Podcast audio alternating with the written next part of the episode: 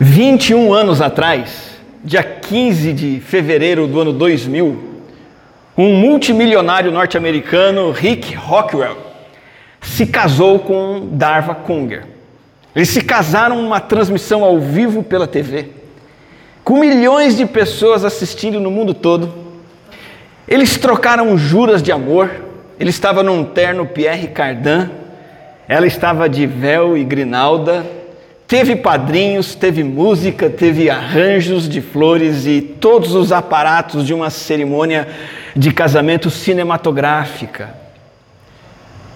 O cenário do casamento era o Hotel Hilton, em Las Vegas, algo muito chique.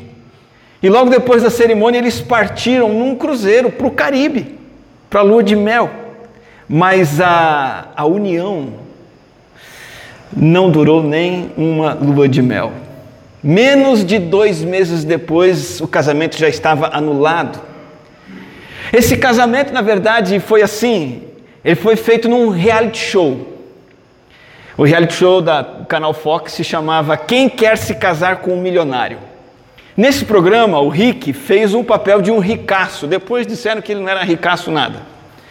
E o programa era assim: ele, ele pôde ver 50 mulheres desconhecidas desfilarem de maiô, escolheu uma delas, Darva Conger, se casou com ela ali naquela cerimônia, diante de um juiz de Las Vegas que foi fazer a cerimônia. Foi um casamento verídico diante das câmeras de televisão. Então, ela, a mais bonita das 50, ele, um milionário, comunicando a seguinte ideia: dinheiro e beleza unindo-se matrimonialmente.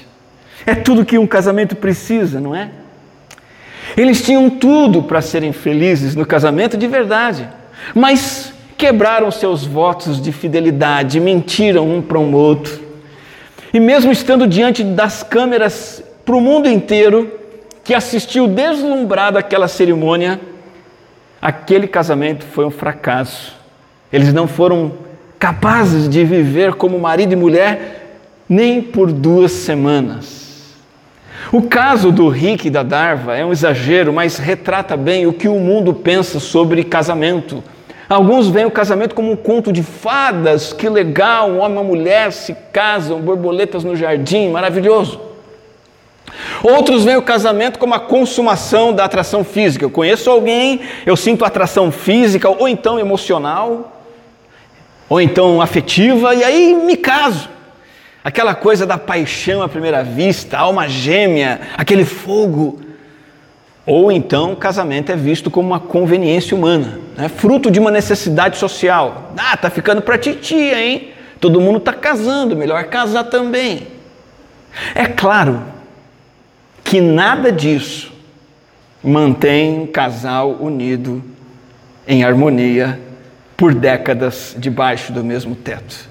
Como não foi possível que Rick e Darva continuassem juntos, mesmo que eles fossem lindos e multimilionários. Por isso, de tanto casamento fracassar, em décadas recentes, ele tem sido visto com maus olhos. Conta-se a história de uma cerimônia de casamento em que quem atrasou foi o pastor. Ele chegou atrasadão, esbaforido. Os convidados estavam lá, os padrinhos também. Até o noivo estava no lugar e a noiva também já tinha chegado. Olha só, chegou o pastor afobado, entrou correndo, abriu a Bíblia e foi iniciar o casamento com a leitura do texto sagrado e com pressa acabou lendo o texto errado e leu o texto bíblico dizendo assim: Pai, perdoa-lhes porque não sabem o que fazem. É piada, mas é coisa séria. Você vai casar? Tem certeza que o Senhor te perdoe porque você não sabe o que você está fazendo. Assim está sendo visto o casamento hoje em dia. Mas o conceito bíblico de casamento não é esse. É uma definição única e diferente de todas as outras, uma instituição que é divina, que foi criada por Deus, ordenada por Deus para a raça humana. A pergunta é onde que ele começa? Começa em Las Vegas, numa cerimônia pomposa, linda? Não. Começa com um sacramento em que um pastor ou um padre abençoa para dar certo? Não. Ah, já sei, o casamento para dar certo tem que começar com estrutura financeira. O que tem feito muitos jovens adiarem o casamento, adiarem o casamento para ter a casa própria, para ter o carro, para ter a mobília, para ter isso. A turma vai casar lá pelos 40, 50 anos. É isso que faz um bom casamento? Não. Ah, tá, para o casamento dar certo tem que achar o par perfeito. Não dá certo porque não achou a alma gêmea ainda. Aí as pessoas ficam procurando a alma gêmea. Nunca acham a alma gêmea, porque não tem. São bases frágeis. O bom casamento não começa em nada disso. Bases frágeis. O teto de um ginásio de esportes em Hertford, uma cidade lá nos Estados Unidos, desabou outro dia desses. E o motivo é o seguinte: os construtores, ao edificar aquele estádio, depois eles admitiram, eles se preocuparam mais com o fator estético Fizeram uma, uma bela estrutura, mas essa estrutura não suportou o peso da neve, do gelo que se acumulava no telhado.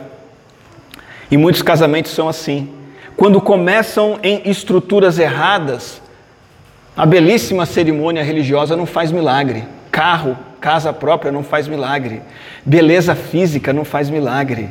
Tudo, tudo isso parece muito promissor, o casal se sente feliz, a expectativa de que vai ter uma vida cheia de alegrias, mas pouco tempo depois o peso começa a se sobrecarregar no relacionamento, as rachaduras surgem aqui e ali e os casamentos desabam.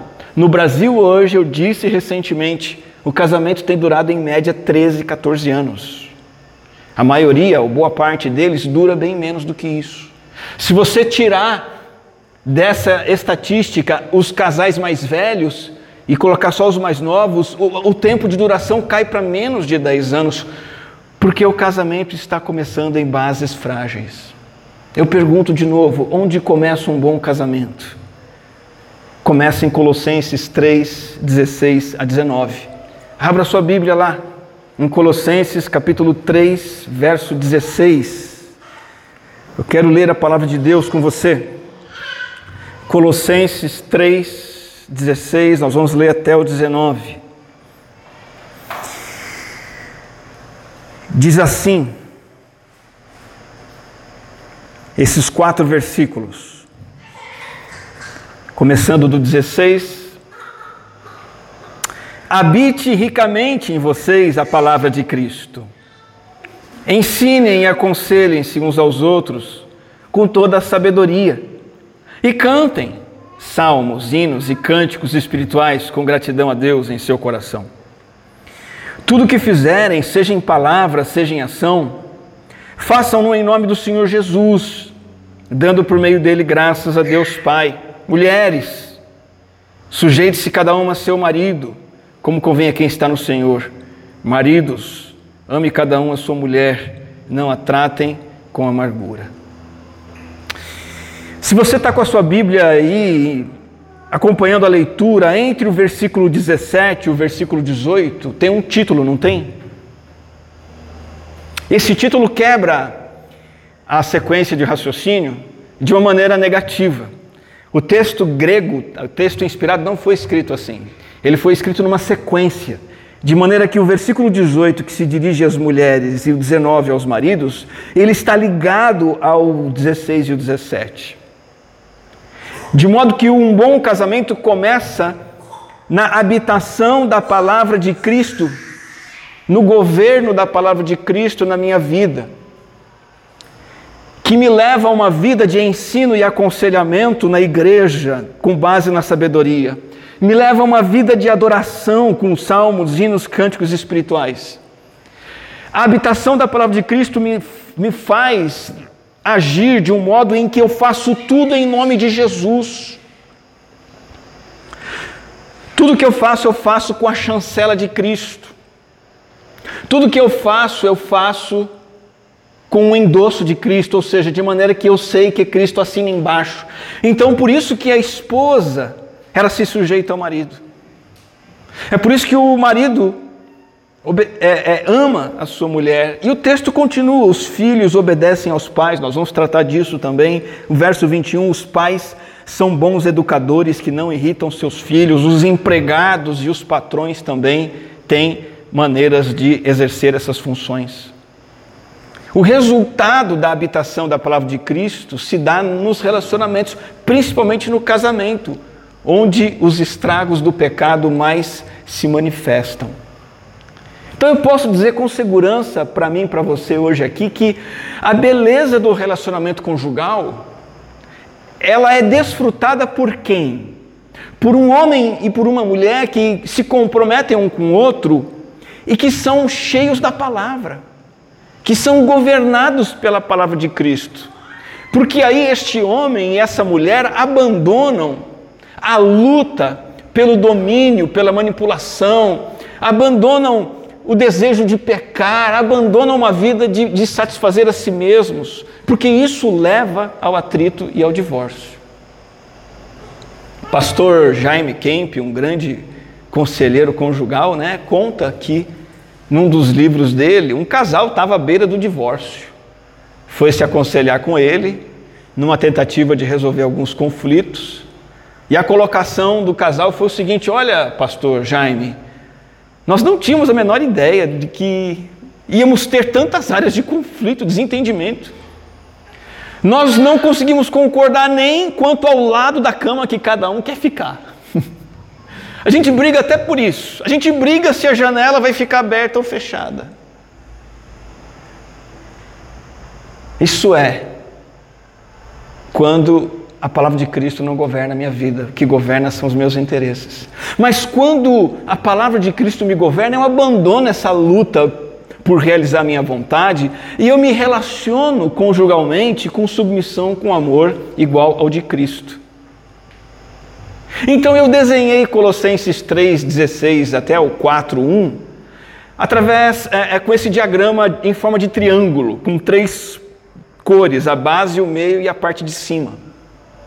Na parte de baixo do triângulo você tem o um mandamento, na parte do meio você tem os resultados desse mandamento e na parte de cima, a parte verde, as evidências.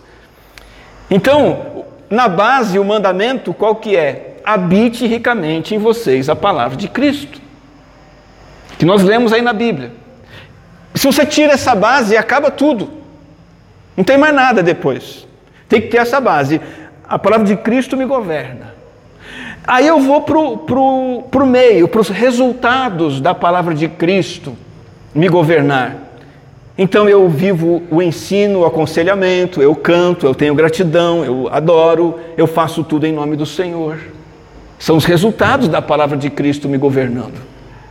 Em Efésios, para quem se lembra da série de mensagens de Efésios, ah, o sinônimo da habitação da palavra de Cristo é o próprio Espírito Santo.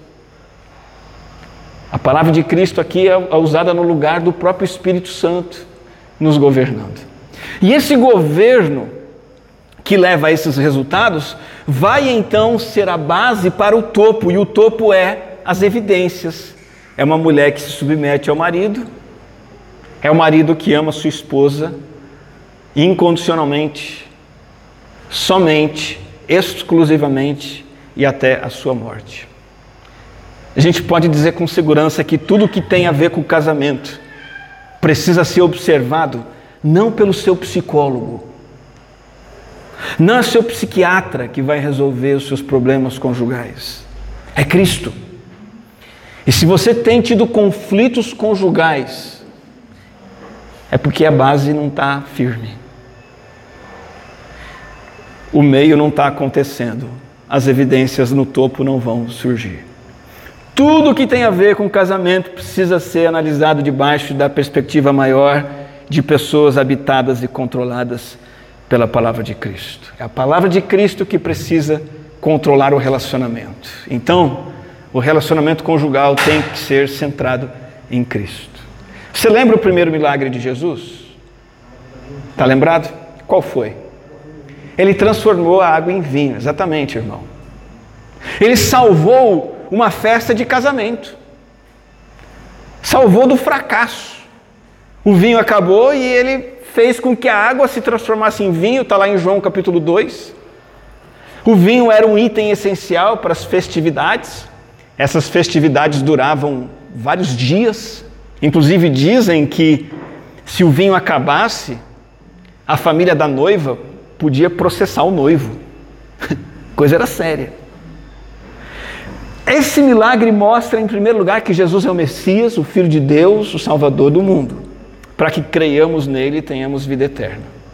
Mas esse milagre também mostra que Cristo precisa estar presente no casamento desde o começo. Primeiro, por quê?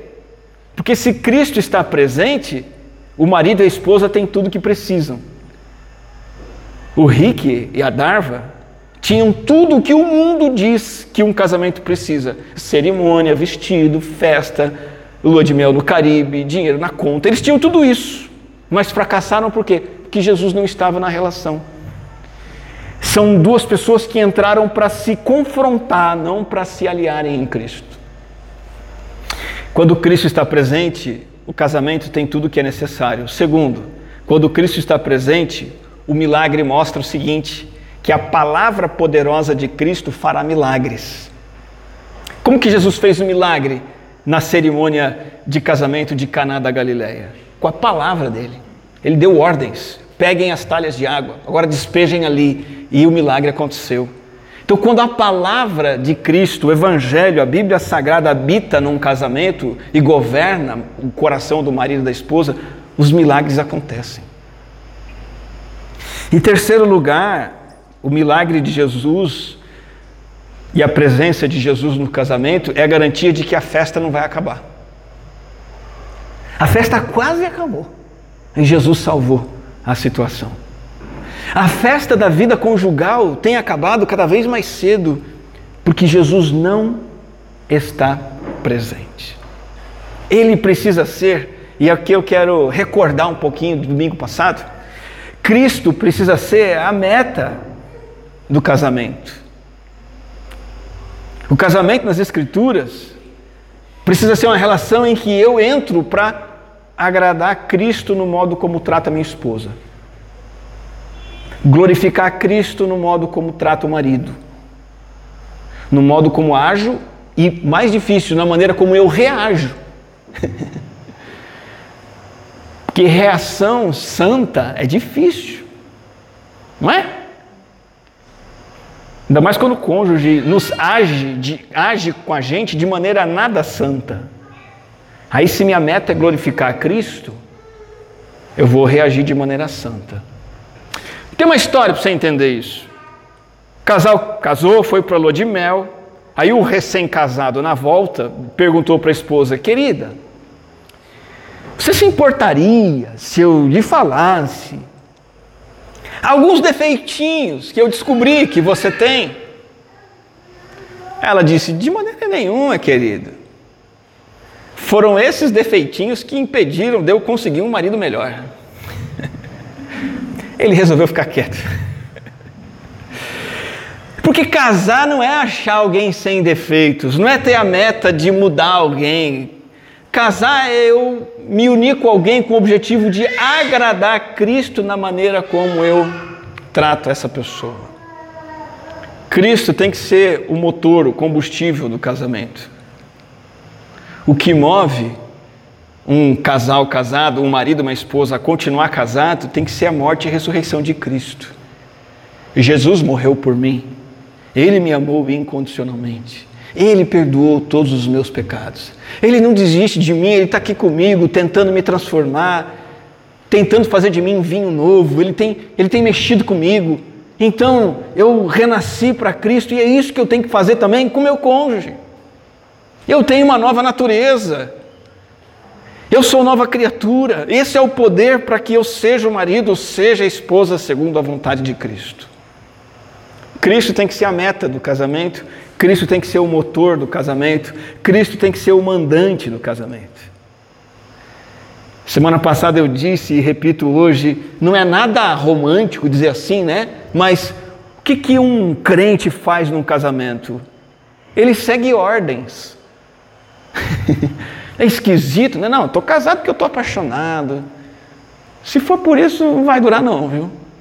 Agora, se você casa para cumprir ordens, credo, casar para cumprir ordens é. Ah, e marido, não é, maridos não é para cumprir ordens da esposa, não, tá? É, é seguir ordens de Cristo. Estou só cumprindo ordens. Ah, mas a minha esposa age assim, assim, não interessa. Cumpra as ordens de Cristo. Ah, mas o meu marido, você não, não sabe dele. Se eu começar a contar aqui, vai a noite inteira. Eu sei que vai a noite inteira. Inclusive, Cristina e eu já passamos algumas boas madrugadas ouvindo casais casados falando de seus problemas.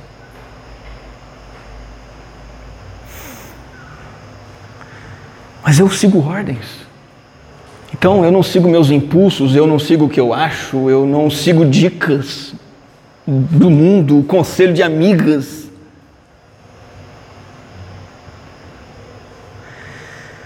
O sucesso no casamento é muito mais do que encontrar a pessoa certa. É ser a pessoa certa. Sucesso no casamento é muito mais do que fabricar a pessoa certa, consertar uma pessoa para ela ser certa. É eu ser a pessoa certa. E para eu ser a pessoa certa, Cristo tem que ser o mandante. É Ele que tem que ditar as ordens, é Ele que tem que habitar ricamente no meu coração com a Sua palavra. E Cristo, por fim, Ele é o modelo. Ele é o modelo do casamento duradouro. Rick e Darva não tem nada a nos oferecer. Neymar, Bruna Marquezine também não. Essa turma toda aí que fala de casamento, casa, descasa na televisão, não tem nada a nos oferecer. Jesus é a referência para você, é para Ele que você tem que olhar para ser um marido segundo o coração de Deus. É para Jesus que você tem que olhar para ser uma esposa segundo o coração de Deus. É isso que tem que nos inspirar. E não estou falando de mandamento pesado, não estou falando de mera motivação, eu estou falando daquilo que nos inspira, o nosso Salvador glorioso, para quem cantamos aqui hoje. É Ele que tem que nos inspirar seguir o modelo que ele nos deixou. E aí sim, a Igreja de Cristo se pauta nesses valores imutáveis das Sagradas Escrituras. Nós somos igreja, inclusive, por causa disso para nos distinguirmos do mundo em tudo, principalmente no casamento. Esse padrão da mulher se sujeitar ao marido, do marido amar a esposa, de Colossenses 3, 18 e 19, é um padrão que procede do relacionamento com Cristo. E o mundo não tem nada a ver com isso. Mas nós seguimos esses padrões.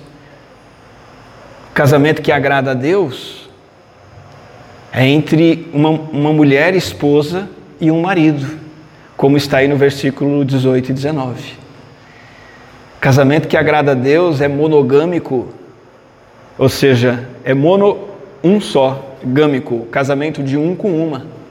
Por isso que Paulo fala: mulheres, sujeite-se ao seu marido, cada uma, maridos ame cada um a sua mulher. Inclusive, Paulo fala disso num contexto em que a poligamia era muito comum. Mas ele diz: não, marido, você ame a sua mulher. Paulo não está apenas se dirigindo a uma instituição que havia na época Paulo está estabelecendo o padrão que Deus usou para criar o ser humano, uma mulher para um homem.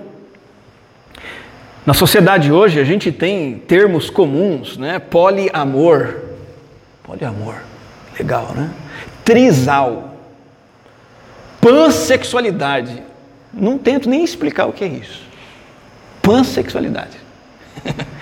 Poligamia, poliandria, homossexualidade, tudo isso está fora.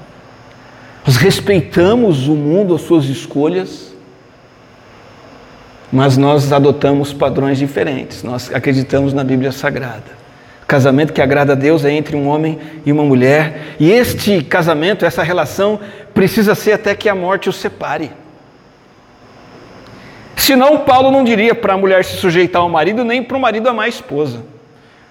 A orientação seria a seguinte: fica junto, quanto for legal, quando fica chato, vocês se separam. O mandamento de se sujeitar e de amar é uma, é, são mandamentos que é para uma relação duradoura. Divórcio não é opção. Você que não se casou ainda ou que já se casou e vai se casar de novo, divórcio não é opção. Não, já se antecipe a isso. Você que está casado, Não é opção para você. A palavra hebraica para se casar é unir-se. Uma palavra forte que tem a ideia de colar, fundir uma coisa na outra. E significa que para separar rasga. Nunca compensa. Nunca compensa um divórcio, uma separação. Dizem que perguntaram para a dona Ruth Graham, a esposa do maior evangelista dos tempos modernos, esposa do Billy Graham, já falecido, perguntaram para ela se alguma vez ela tinha pensado em se divorciar do marido. Ela respondeu: Olha, eu nunca pensei em me divorciar do Billy, não, mas eu já pensei em matar ele, isso eu já pensei. Nenhum casamento está isento de crises, nem mesmo o casamento do Billy Graham. Mas o divórcio nunca é ventilado. Você pode até ventilar um homicídio, mas não o divórcio. Vocês entendem que eu estou brincando, amém? Senti um calor aí em alguns, né? Já planejando. O casamento é para ser até que a morte o separe. O casamento também é uma união integral entre duas pessoas. Tudo que, tudo que a mulher e o marido são quando se casam, tudo que planejam, precisa ser junto. São duas pessoas inteiras, por completo, que se juntam com tudo que são e com tudo que possuem. Eu vejo casal casando hoje em dia, mas parece que cada um tem sua vida, sua conta bancária, sua festa de Natal em família, que vai cada um para um lado e, e cada um com seus bens. Não casa, não. Tem a história de um casal, bem velhinhos, eles foram no McDonald's. Bem velhinho mesmo, aqueles vovozinho. Pediram um hambúrguer, uma porção de batata frita, uma Coca-Cola, pegaram um copo de Coca-Cola extra, um copo vazio. Se sentaram, o velhinho dividiu o hambúrguer exatamente ao meio, Batata por batata, uma para você, uma para mim. Como todo homem folgado, né? Uma para mim e outra para mim. Meia para você. Não, ele dividiu certinho. Pegou a Coca-Cola e dividiu entre os dois copos. E o velhinho, nisso ele não foi muito gentil, né? Muito cavalheiro, começou a comer a sua metade do lanche enquanto a velhinha ficava olhando. Um funcionário do McDonald's que assistia a cena ficou comovido. Ofereceu para o casal, do próprio bolso, um lanche a mais. Assim eles não teriam que repartir um lanche tão pitititico, né? O lanche do McDonald's. Na foto é desse tamanho, na hora de comer. O velhinho agradeceu o funcionário. Imagina, muito obrigado, muito gentil de sua parte. Nós estamos casados há, há mais de 60 anos. A vida toda a gente sempre dividiu tudo ao meio. Mas muito obrigado pela sua gentileza de qualquer forma. O funcionário perguntou para a velhinha: Mas a senhora não vai comer a sua metade do lanche? Vai ficar aí olhando? Ela disse: Daqui a pouco, meu filho, a gente, a gente divide tudo mesmo. Eu estou esperando ele terminar de usar a dentadura. Isso é casamento. Senti um, um calor agora também, uma, amém, glória a Deus. É uma união integral e, por fim, é uma, uma união em que é, terceiros são excluídos. Uma mulher se sujeita a seu marido, o teu negócio é com ele. Não tem que ter outro, não tem que ter mãe entrando no meio, não tem que ter filho entrando no meio, não tem que ter amiga entrando no meio. Marido ama sua mulher, você não tem que amar outra mulher. Você não tem que amar a mulher da rua, mulher da internet, mulher do YouTube. Não pode ter terceiros. Essas são as bases gerais do casamento calcado, firmado em Cristo. Queria deixar umas aplicações, considerando primeiramente aqueles que ainda estão sozinhos, é, seja você solteiro, viúvo ou divorciado, você tem a perspectiva talvez distante de se casar, a aplicação para você, que de mais importante você pode fazer hoje para se casar? Tenha Jesus Cristo como sua referência. Seja igual a Cristo o máximo que você puder. Viva com Cristo, obedeça a Cristo, anda com Ele. Seja fiel a Cristo. Você tem 8, 9, 10 anos, 15, 21, sei lá. Jesus tem que ser sua referência de vida e precisa ser também a sua referência para o seu pretendente. Decida que você vai se casar com alguém que também está comprometido com Jesus Cristo. O apóstolo Paulo, em 1 Coríntios 7, diz: se você vai se casar, se case no Senhor. O que significa isso? Ir para uma cerimônia de casamento na igreja? Não. Se casar no Senhor é casar com alguém que teme o Senhor como você.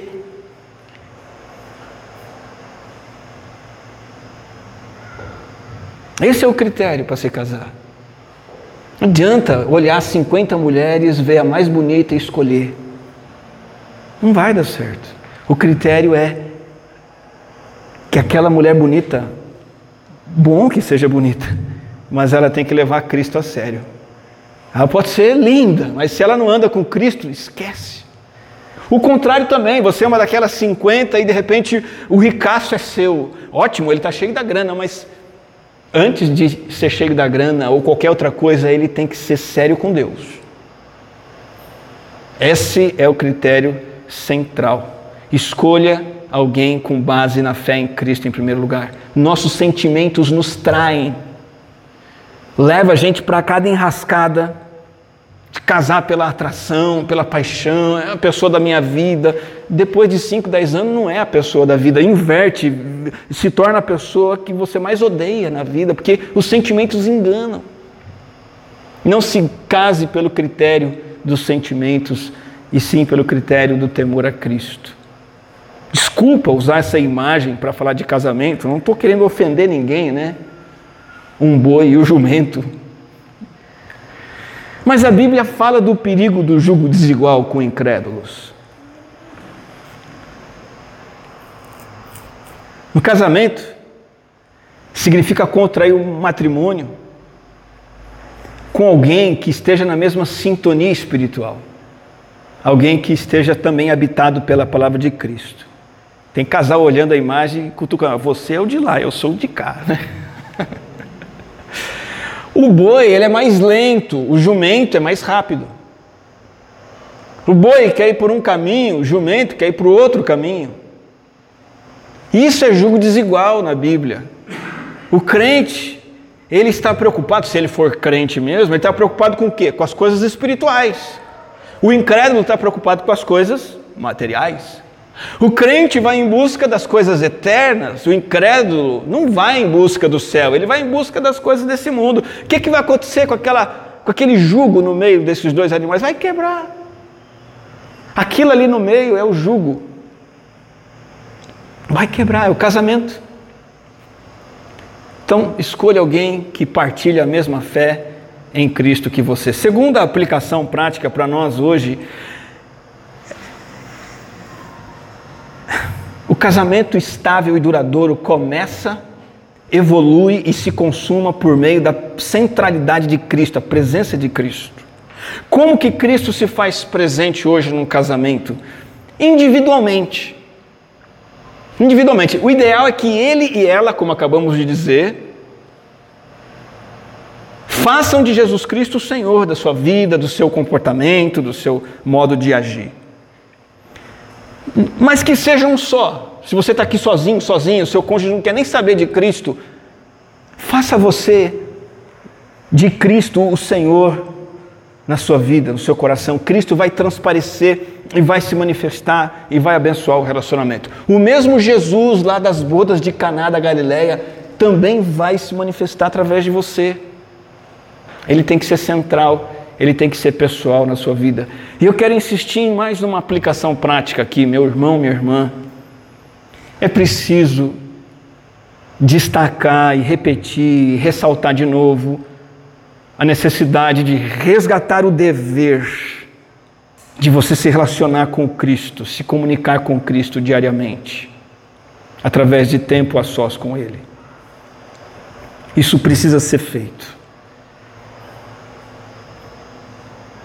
Lendo as Escrituras, sete dias por semana, tendo um tempo de oração, no mínimo sete vezes na semana, uma por dia. Eu tenho me assustado com a frequência com que escuto cristãos dizendo que não praticam essa disciplina. Pesquisando esse assunto essa semana, uma estatística da Lifeway, uma agência cristã dos Estados Unidos, diz que de cada três crentes, um tem o hábito diário de ler a Bíblia e orar. Um de cada três, um terço. Por que você acha que os casamentos não estão dando certo? Porque Cristo não está presente não está sendo central na conduta, no comportamento de cada um. Insisto com você, tenha o seu tempo com Cristo todo dia. Deixa de malhar, mas não deixa de estar com Cristo. Deixa de comer, mas não deixa de orar e ler a Bíblia.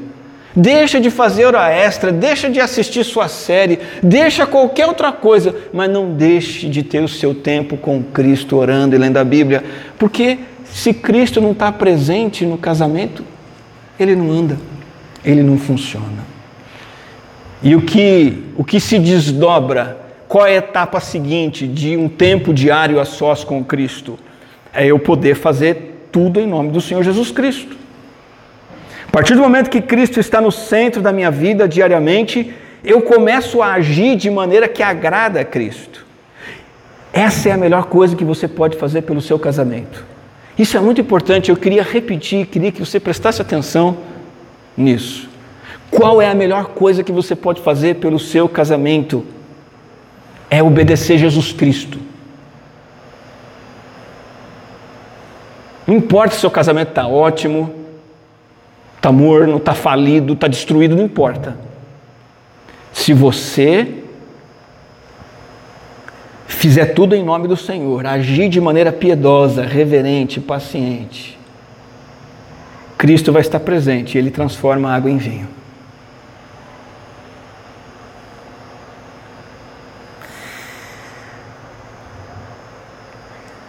E a centralidade de Cristo não é um princípio só para a vida conjugal, é para todos nós aqui. Não é só para casados, não é só para casamento, é para tudo. Essa é uma aplicação que eu queria deixar também. É para a escola, é para o trabalho, é para tudo. Para todas as áreas, para todas as relações. Que Cristo seja o centro da nossa vida. Porque um bom casamento, ele começa em Cristo. Esse foi o primeiro milagre que Jesus realizou, mostrando sua glória, seu poder, sua grandeza. Ele fez o milagre inicial num casamento, para mostrar que ele está interessado nisso que ele tem todo o poder para transformar qualquer casamento, para abençoar qualquer casamento. E de fato, a palavra de Cristo Jesus abençoou e transformou aquele casamento. E pode fazer o mesmo no seu. Que a palavra de Cristo habite ricamente em você. Que você viva o ensino, a, o aprendizado, a adoração, a gratidão e a submissão a Cristo e que assim o seu casamento seja transformado da água para o vinho.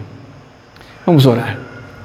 Graças te dou, Senhor, pela riqueza da tua palavra, pela preciosidade do teu ensino e pela maneira tão carinhosa, paciente e perfeita que o Senhor se dirige a nós, nos ensinando essas coisas, que elas entrem em nosso coração, Senhor, que estejamos subordinados a Ti em primeiro lugar. Inspirados, ó Deus, a ter uma vida plena contigo, para que esta vida plena contigo se desdobre em bênção na nossa vida conjugal. Abençoe tua igreja, abençoe os casais aqui casados. Visita, Senhor, cada, cada casamento e cada casal desta igreja. Traz luz, traz direção àqueles que estão desistindo, aqueles que estão cansados, aqueles que estão frios, aquece, restaura, reconstrói.